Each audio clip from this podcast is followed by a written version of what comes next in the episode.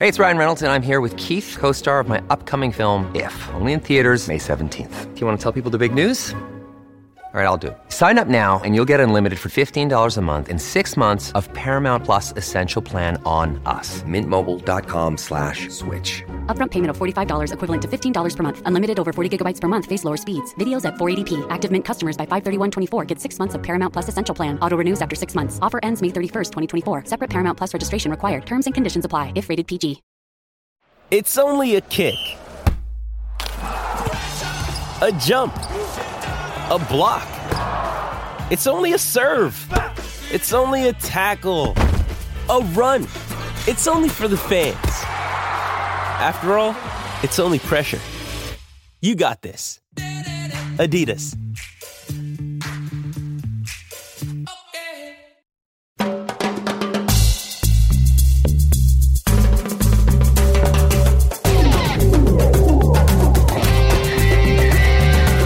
Hola y bienvenidos a la previa, el podcast donde yo y mi co-host, co-anfitrión Boris Gartner analizamos las noticias más interesantes sobre el negocio del deporte alrededor del mundo hispano, eh, es, digamos, americano, suramericano, mexicano y europeo. Yo pienso que no hay que limitarnos en mundo hispanohablante porque aunque se habla español en cada parte del mundo, eh, esta semana estamos muy enfocados en Norteamérica, ¿no, Boris?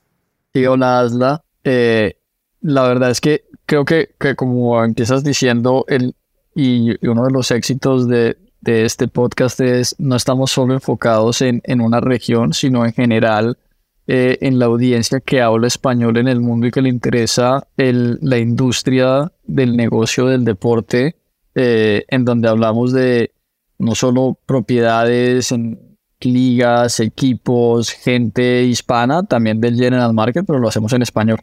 Sí, y ¿sabe lo que pasó esta mañana antes de arrancamos? Yo estaba buscando eh, información sobre noticias que vamos a hablar hoy. Y yo digo, voy a ver quién escribió sobre este tema en español. A ver, quién escribió sobre tal tema en español. Y me di cuenta que hay como casi ningún, o capaz que porque estoy en esa zona y no me salta primero eh, las opciones en español porque estoy conectando a Google de una Nueva York donde se habla inglés y yo uso mi computadora más que nada en inglés. Pero me parece que en Estados Unidos específicamente no hay un sitio enfocado en negocio del deporte en español escrito. Encontrás por ahí algunas cosas, pero no en tanto como eh, no en depth y como con mucho contexto, a lo mejor un news break. Ya tenemos la propuesta de la expansión de el vertical en español de podcast ha escrito. Tenemos que hablar con Scott. Sí, Scott, si estás escuchando, como siempre tenemos muy buenas ideas saliendo de este podcast. Uno de esto es capaz que un vertical AI generated... vertical desportico en español. Ojalá no me mate mi jefe por meter más cosas en su plato, pero bueno, me parece que no, no es mala idea, más que nada, como sabemos que AI hace todo, porque no traduce la, eh, los artículos.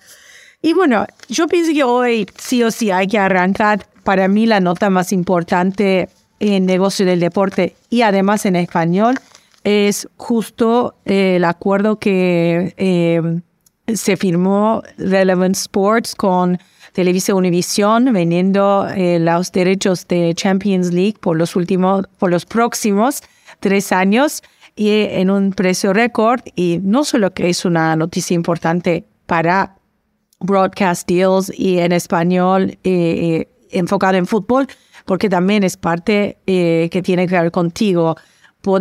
Eh, porque tú eres parte de esa negociación, porque entre Relevant y la liga, eh, usted, tú eres el CEO de la Liga Norteamérica, pero también un partner en Relevant. Así que puedes un poco explicarnos eh, los detalles de este acuerdo eh, bastante sumamente importante. Sí, y, para mí es, es también pues muy especial poder tener esta conversación. Eh, estamos grabando hoy martes, acabamos de anunciar el, el acuerdo. Eh, como dices que yo, yo creo que no lo hemos explicado antes, yo tengo tengo digamos que dos, dos roles. El primero, eh, llevando la joint venture de la liga en Norteamérica eh, como CEO.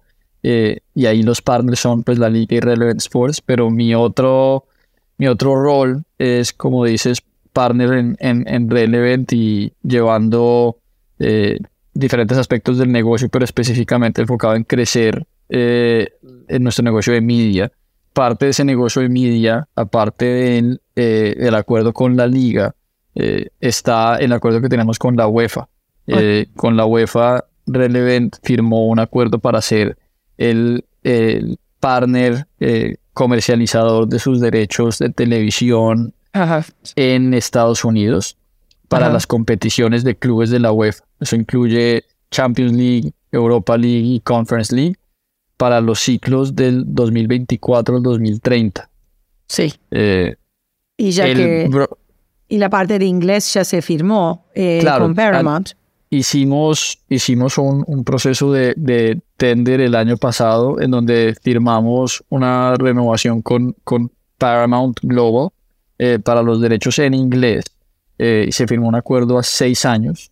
en la primera vez que UEFA decidía hacer un acuerdo por, por más del ciclo tradicional de tres años y fue un poco una respuesta a la realidad eh, del mercado audiovisual americano en donde los, las compañías de medios y los broadcasters están acostumbrados a hacer deals de, de muy largo plazo. si ves los deals de la NFL son 10 años, la NBA también, eh, las propiedades de fútbol internacional bueno, doméstica MLS también es 10 años, pero las internacionales han venido también ajustándose a esta, a esta realidad del mercado, porque al final es una de las formas en las que se maximiza los ingresos eh, o el valor de los derechos y le permite al, al, al media partner en, en, en Estados Unidos realmente invertir en desarrollar la propiedad y no estar en un constante ciclo de, de, tenders y auctions que al final eh, limita un poco el crecimiento de, la propiedad. Entonces, en inglés eh, hicimos un acuerdo a seis años con, eh, con Paramount. la verdad es que el, el, acuerdo tanto de distribución como del valor, rompiendo un poco los, los récords. No voy a comentar los detalles del, del, financieros del deal, pero tú puedes hablar de lo que tú has hecho tu, tu reporting por separado. Yo escuché alguna cosa por otros, otro lado que es un deal sumamente, em, digamos, el deal que lo, me han dicho que ese deal es doble de lo que UEFA eh, tenía en, en, en, eh, esa, que, que hizo con eh, US Broadcasters en el ciclo anterior. Doble, un poco más todavía el valor de, ese deal. Y yo entiendo perfectamente por qué no se puede comentar como vos parte de ese negocio, pero en nuestro artículo nosotros estábamos eh, cotizando el deal a 75 millones al año significando 3, 225 millones de dólares por los próximos tres años en de, de español. Y junto con inglés son 325 millones eh, eh, por, año entre 2024 hasta 2027. Ahora, mi pregunta es, ¿por qué no firmaron un acuerdo por seis años en español como hicieron en inglés? El mercado es diferente eh, y, y, la explicación más clara, y lo hemos hablado mucho en, en el podcast, la, la audiencia hispana en Estados Unidos viene creciendo en los últimos 15 años de manera exponencial y específicamente en el consumo de contenido y en el valor de los derechos de, de ligas y de deportes. El consumidor hispano cada vez toma eh, una, un rol mucho más importante en el caso de, del acuerdo con CBS, el retorno sobre la inversión y en la expectativa de UEFA era tal que podíamos hacer un deal por seis años y estábamos con cierto nivel de seguridad eh, que podía exceder o estar más o menos al mismo nivel si hubiéramos hecho dos acuerdos de tres años por separado. Te permite estar con un partner que si sumas el ciclo del que viene, más estos seis años, van a ser un, un CBS y CBS Sports y Paramount específicamente, va a ser un partner de UEFA por 10 años en ese punto.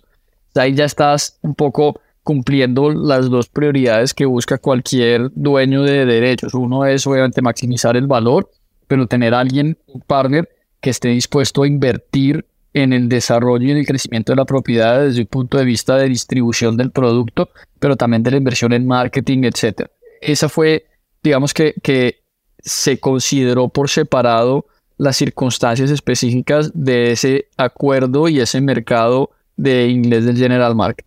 En el de español, como te decía, vemos que eh, cada vez más hay más interés de las compañías del General Market también por los derechos en español, porque ven que los hispanos, tanto de primera generación como segunda y tercera generación, cada vez son más fluidos en ver contenidos que pueden ser en otros idiomas. Eh, y yo creo que es un poco el efecto de Netflix y lo que ha hecho en los últimos 10 años cuando vemos que las series más vistas son series extranjeras que se están viendo alrededor del mundo, bien sea con subtítulos o dubbing. Y yo creo que eso ha roto un poco el paradigma de que si tú hablas español solo ves contenido en español o si hablas inglés solo ves contenido en inglés. Lo mismo pasa eh, con, los, con los derechos deportivos, pero en este caso también eh, Estados Unidos está, es un país que cada vez es más diverso eh, y tiene más una población hispana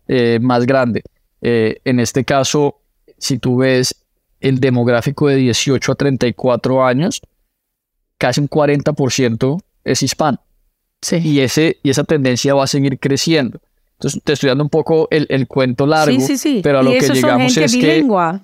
Son bilingües. Exacto.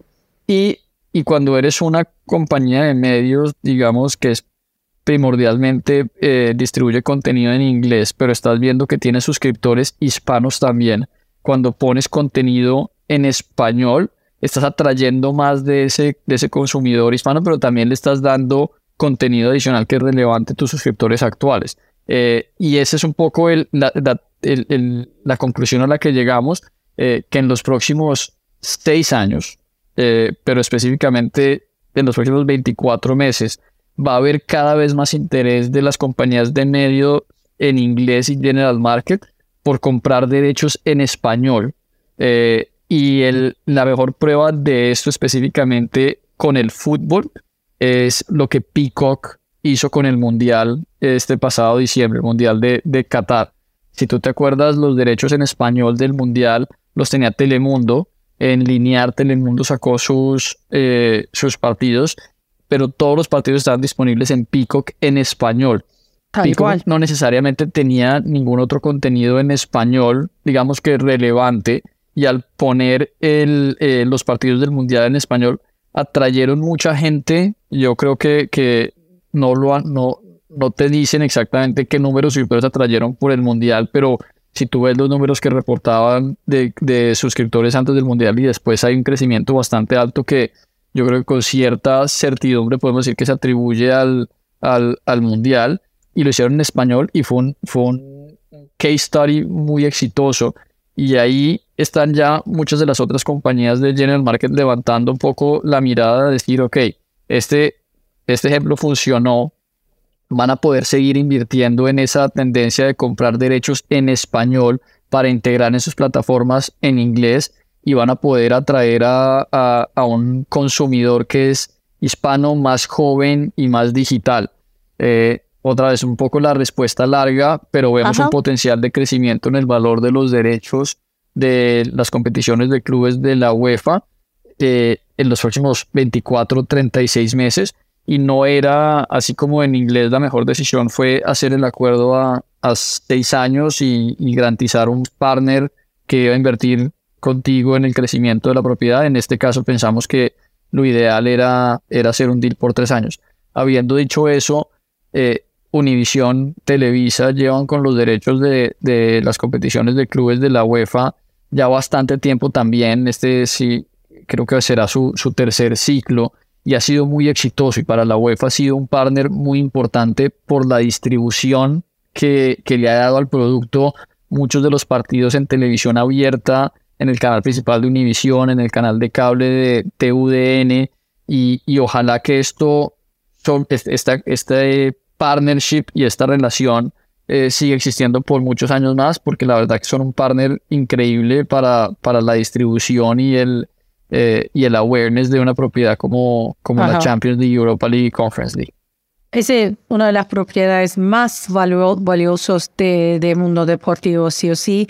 Y no sé cómo es de, tu punto de vista, pero si es un, um, un producto está asociado con un network bastante tiempo, la gente ya sabe dónde buscar este producto y saber que está ahí seguramente asegura la continuación y la, el crecimiento de, de audiencia también. Y también, yo no sé si escuchas esto em, eh, después del Mundial, más que nada, yo estaba escuchando de mis amigos que están haciendo, cubriendo el Mundial en Telemundo, me han dicho que eh, los números mostraban que hasta las casas donde la gente habla inglés, mayoría, como la gente inglés hablante, prefirieron ver el fútbol en español.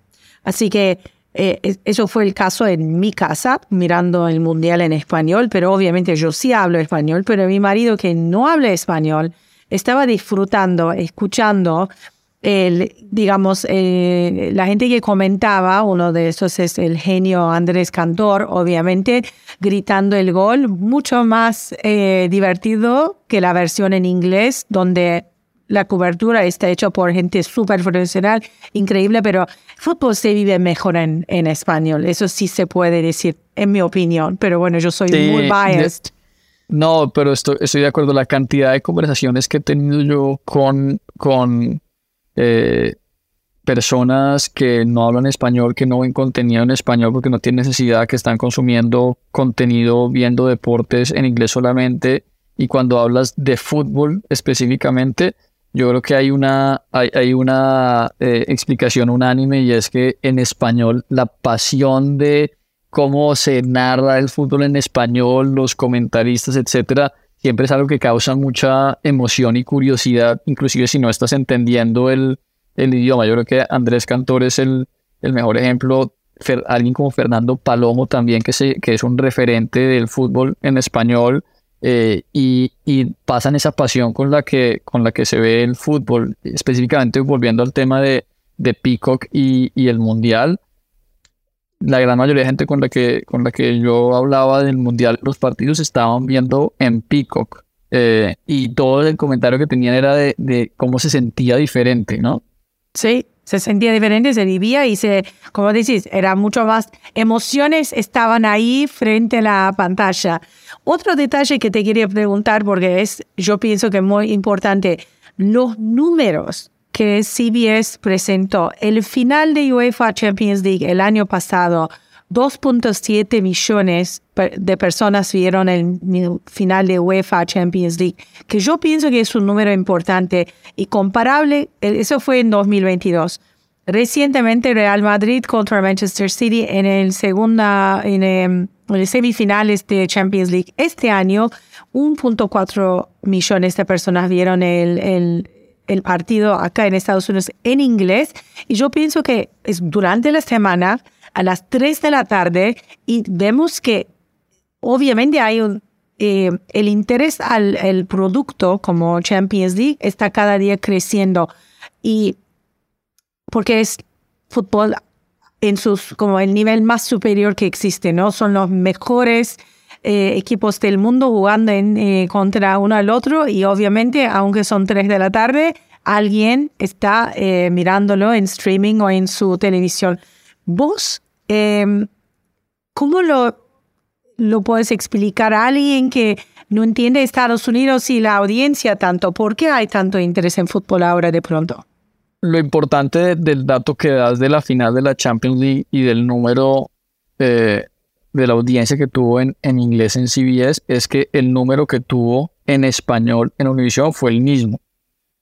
Entonces, cuando ves eh, eh, audiencias del mismo nivel, del mismo volumen para el mismo partido en inglés y en español. Obviamente cuando el tamaño del mercado en español es mucho más chico que, que el de inglés, te da realmente, yo creo que, que la foto perfecta de qué es lo que pasa con el consumidor de deportes en general, pero con el, con el fan del fútbol en Estados Unidos. Y es que es principalmente hispano.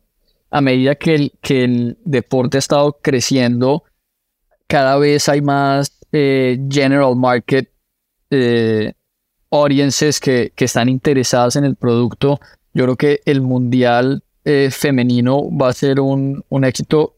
Las horas van a ser un poco difíciles para la audiencia en, en Estados Unidos, pero históricamente el, el, desarrollo del fútbol femenino en este país también ha sido uno de los grandes catalizadores del crecimiento del deporte y vamos a ver yo creo que, que cifras récord en eso eh, y pues con el Mundial de Hombres en el 2026 que se va a jugar acá, eh, hay cada vez más interés por el, por el deporte, se, se entiende mucho más, eh, obviamente siempre ha sido un país en donde los niños juegan mucho fútbol, pero el interés siempre yo creo que caía a cierta edad y ahora vemos que, que es parte de la, de la conversación cultural también.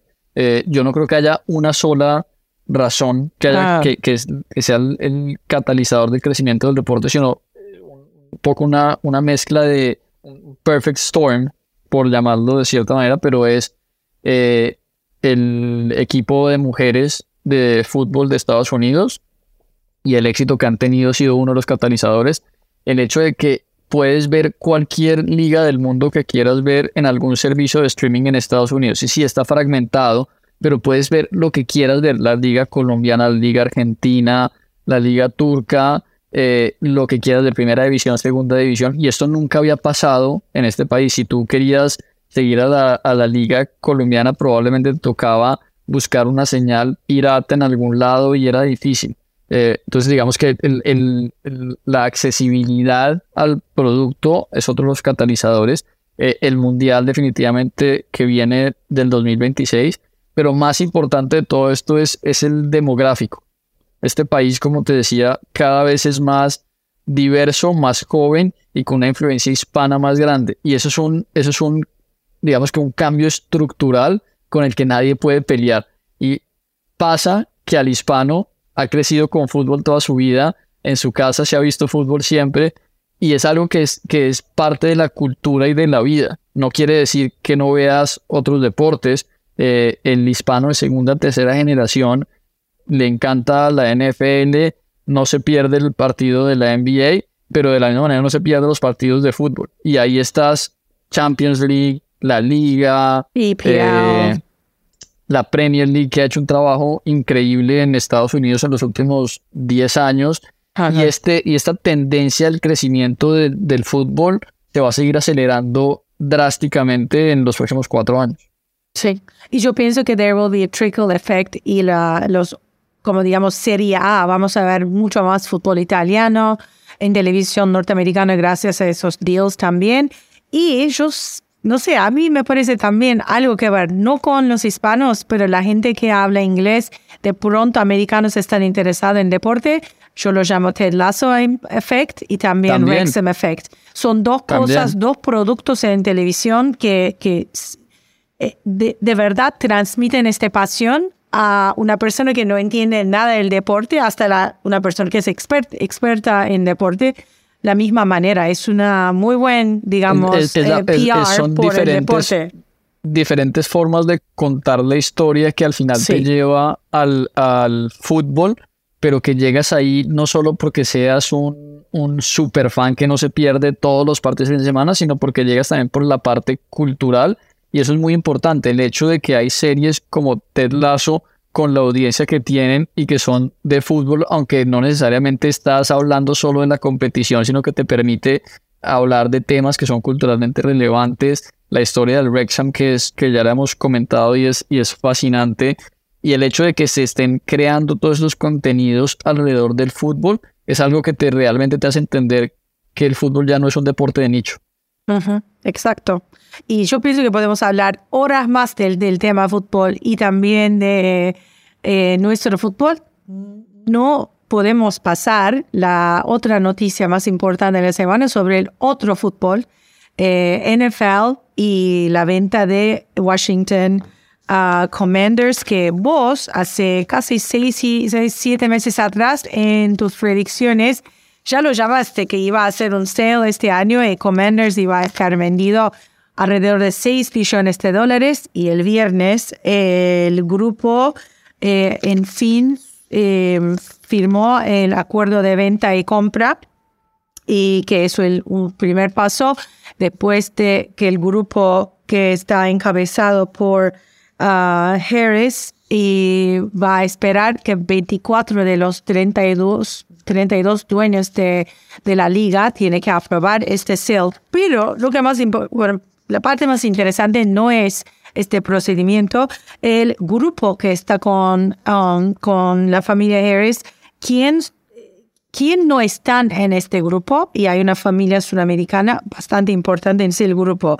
Vamos a ver, Visionario Mitchell Rails, el, el NBA, el jugador de NBA eh, Magic Johnson, el Google CEO Eric Schmidt, otro inversor es Mark Inn y el developer de real estate Mitchell Morgan y una de las familias más ricas de Sudamérica, Santo Domingo Family. Tú y yo hablamos de eso, no estamos 100% seguros, pero son definitivamente es la única familia que públicamente está invirtiendo en, en fútbol americano. Familia hispana. Familia, sí. Suramericana, eh, dije. Suramericana, exacto. Correcto. No, no sé, la verdad, y, tenemos que hacer un, poco de risas porque yo, yo estoy seguro que debe haber otras familias eh, suramericanas que, que tienen eh, stakes en, en equipos de las ligas principales de Estados Unidos. Pero lo interesante de esto para mí son, son dos cosas. La primera es que estos precios están subiendo tanto y cada vez es más difícil comprarse un, un, un asset como este. Solo. Que solo ya hay muy pocos compradores que lo puedan hacer solos. Sí. Y cada vez recurren más o, digamos, private equity en donde sea que, que es aceptado. La NFL creo que todavía tiene sus reglas bastante estrictas sobre private equity ownership. La NBA lo ha relajado un poco, pero también todavía tiene eh, ciertas restricciones. Y en este caso, eh, lo único que queda, yo creo, es armar, armar grupos de, eh, de familias con mucho dinero de todas partes del mundo en donde puedas un poco juntar el, dinero y comprarte un asset, un asset como esto. Para mí es interesante un co-op de, de, compra realmente. Ahí, ahí lo interesante de, de, la familia Santo Domingo es eh, eh, que lo estén haciendo un poco eh, tan públicamente, como, como decíamos, siempre, casi siempre hay una persona que es el dueño que, que pone la cara y los demás son inversionistas, digamos que por detrás pero aquí por lo, por lo que hemos estado leyendo y viendo hay un esfuerzo, yo creo que importante por, por darle protagonismo a, Alejandro Santo Domingo y a su familia en, en, la participación de la compra de un, de un equipo como, como este. Sí, y obviamente em, es un, es un, uno de los equipos, eh, bueno, estaban 27 años como demora 27 años en vender y cuando vemos la evaluation que tenía eh, según nuestro eh, Super Sporticos evaluaciones, Washington Commanders vale 4.78 billones de dólares y está vendiendo por más de 6 o 6, alrededor de 6.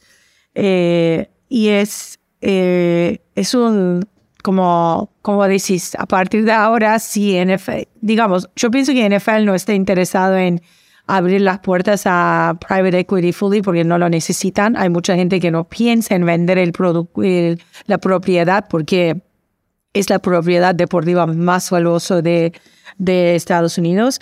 Pero cuando llega un momento donde esas evaluaciones llegan a double digit en billones, vamos a ver eh, cuando alguien quiere venderlos, sí van a tener que eh, estar más flexible con inversiones eh, institucionales o no. O vamos a ver mucho más grupos que están comprando, como este grupo, juntos, en equal stakes o diferentes stakes, pero por lo menos poniendo, juntando el dinero para poder llegar al, al, al, final.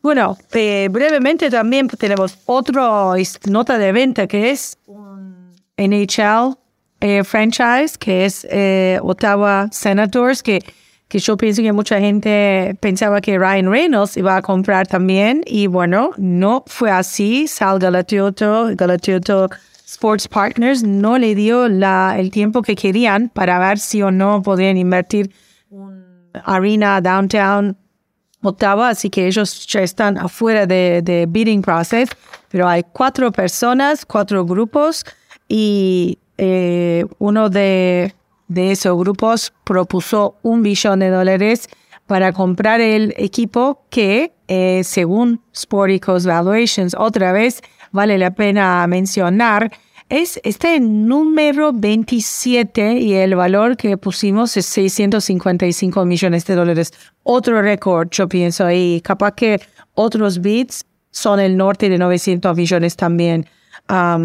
Y no es como, siempre yo pienso que cuando los extranjeros están escuchando, hablamos de valuations, y mucha gente dice, pero este equipo no ganó nada hace tantos años y cómo está tan valioso y no, pienso que brevemente a lo mejor mencionar eh, scarcity value y el hecho de que no hay em, promoción eh, y también descenso y ascenso. Descenso, ascenso, no existe en ninguna liga. Negocio, sí, como negocio es muy cuadrado.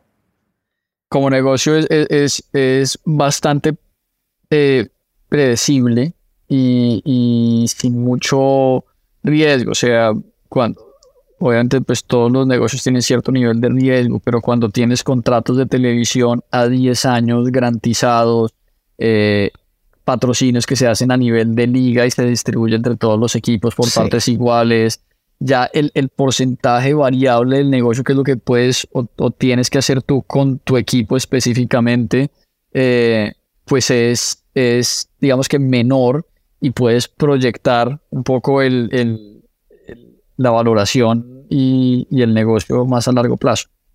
Qué raro que empezamos con derechos de televisión y estamos terminando justamente con derechos de televisión. Y es un súper eh, ejemplo para mí porque es muy importante en Estados Unidos eh, comercializar el producto deportivo también junto con el correcto, digamos, eh, mercado y también eh, seguir porque sabemos que los eh, valores de esos contratos con eh, audiovisuales van a seguir creciendo cada día más, cada año más y cada ciclo más. Y vamos a hablar de aquí a 10 años que vamos a ver Champions League valiendo, no sé, 250 millones de dólares al año en vez de 225 en tres, tres Muchísimas gracias, Boris, por en ese día tan llena de cosas que está pasando, estás acá. Y eh, la semana que viene vamos a hablar de otros temas, a lo mejor con invitados especiales y vamos a darles contexto y las noticias más interesantes de eh, negocio del deporte juntos, ¿no? Sí, siempre, es bueno también eh, pasar a sentarme, digamos, en la otra silla cuando hablamos de las noticias del, y el análisis del negocio del deporte en, Estados Unidos en español. Siempre bienvenidos tus increíbles comentarios y contexto, así que yo me siento muy eh, honorada y también em, blessed, como dicen, estar haciendo esto contigo. Muchísimas gracias y nos vemos la semana que viene. Gracias.